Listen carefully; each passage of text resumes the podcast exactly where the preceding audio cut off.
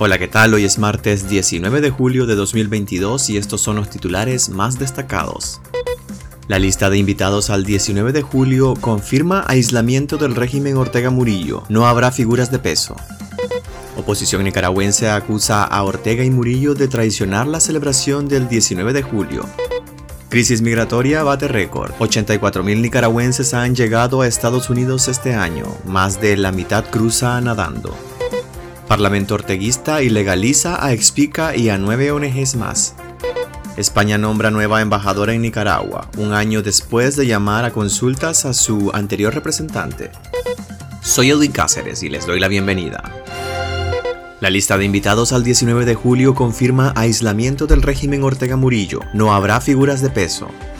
La lista de invitados al acto de conmemoración de la Revolución Popular Sandinista de este 19 de julio es corta y contiene nombres poco relevantes. La sancionada vocera y vicepresidenta Rosario Murillo confirmó la presencia en Nicaragua del primer ministro de San Vicente y las Granadinas, Ralph González. Es hasta ahora el único jefe de gobierno confirmado para la principal celebración del Frente Sandinista y procede de un pequeño territorio en el Caribe, al norte de Venezuela, cuya extensión es similar al tamaño del municipio de Diriamba con apenas 100.000 habitantes. En la lista repite los mismos países que han mostrado su apoyo al dictador en los últimos años, con Cuba y Venezuela a la cabeza, aunque no está confirmada la presencia de Nicolás Maduro y Miguel Díaz Canel. De Venezuela sí estará la de su vicepresidenta Delcy Rodríguez.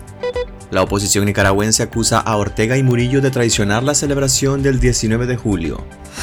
Al menos 20 organizaciones opositoras lamentaron y rechazaron la celebración sandinista por considerar que se trata de una victoria que fue usurpada, traicionada y convertida en la peor tragedia histórica. Según las organizaciones de opositores que se encuentran en Nicaragua y en el exilio, el país vive una dictadura tan o más sangrienta y totalitaria que la dinastía de los Somoza. Entre las organizaciones que rechazaron la fiesta sandinista está la Alianza Cívica por la Justicia y la Democracia, la Unidad Nacional Azul y Blanco, el Movimiento Campesino, el Grupo de Reflexión de Excarcelados Políticos y Nicaraguan Freedom Coalition. No hay nada que celebrar, mucho menos la liberación de un pueblo que sigue siendo asesinado. No concebimos una celebración, conmemoración o veneración en una fecha cuyo significado ha sido pisoteado y degradado como la propia vida de los ciudadanos, continuaron los opositores. Las organizaciones también exigieron la salida inmediata de la dictadura criminal de los Ortega Murillo la liberación de los más de 190 presos políticos, el respeto a las libertades públicas y el regreso seguro de los más de 144.000 exiliados. Crisis migratoria bate récord, 84.000 nicaragüenses han llegado a Estados Unidos este año, más de la mitad cruzan nadando.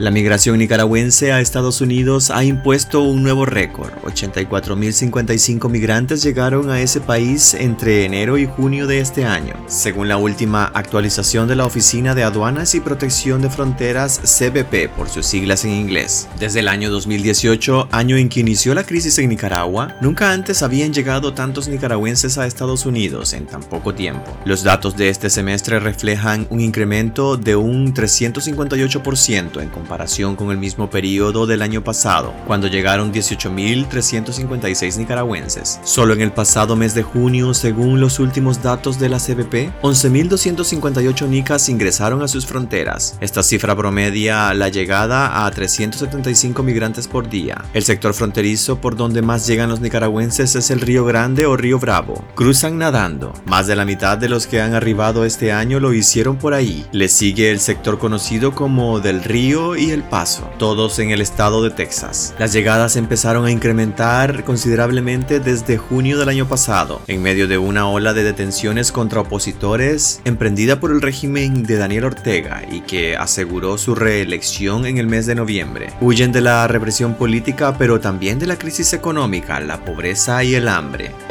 Parlamento orteguista ilegaliza a Expica y a nueve ONGs más.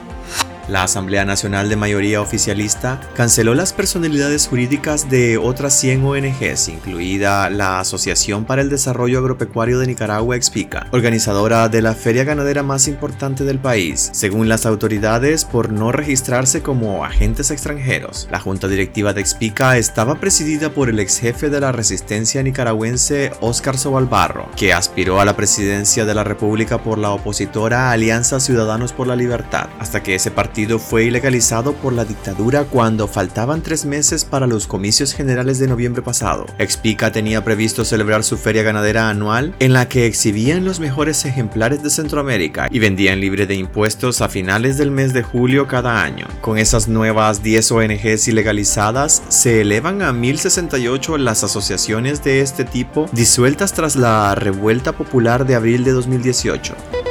España nombra a nueva embajadora en Nicaragua, un año después de llamar a consultas a su anterior representante.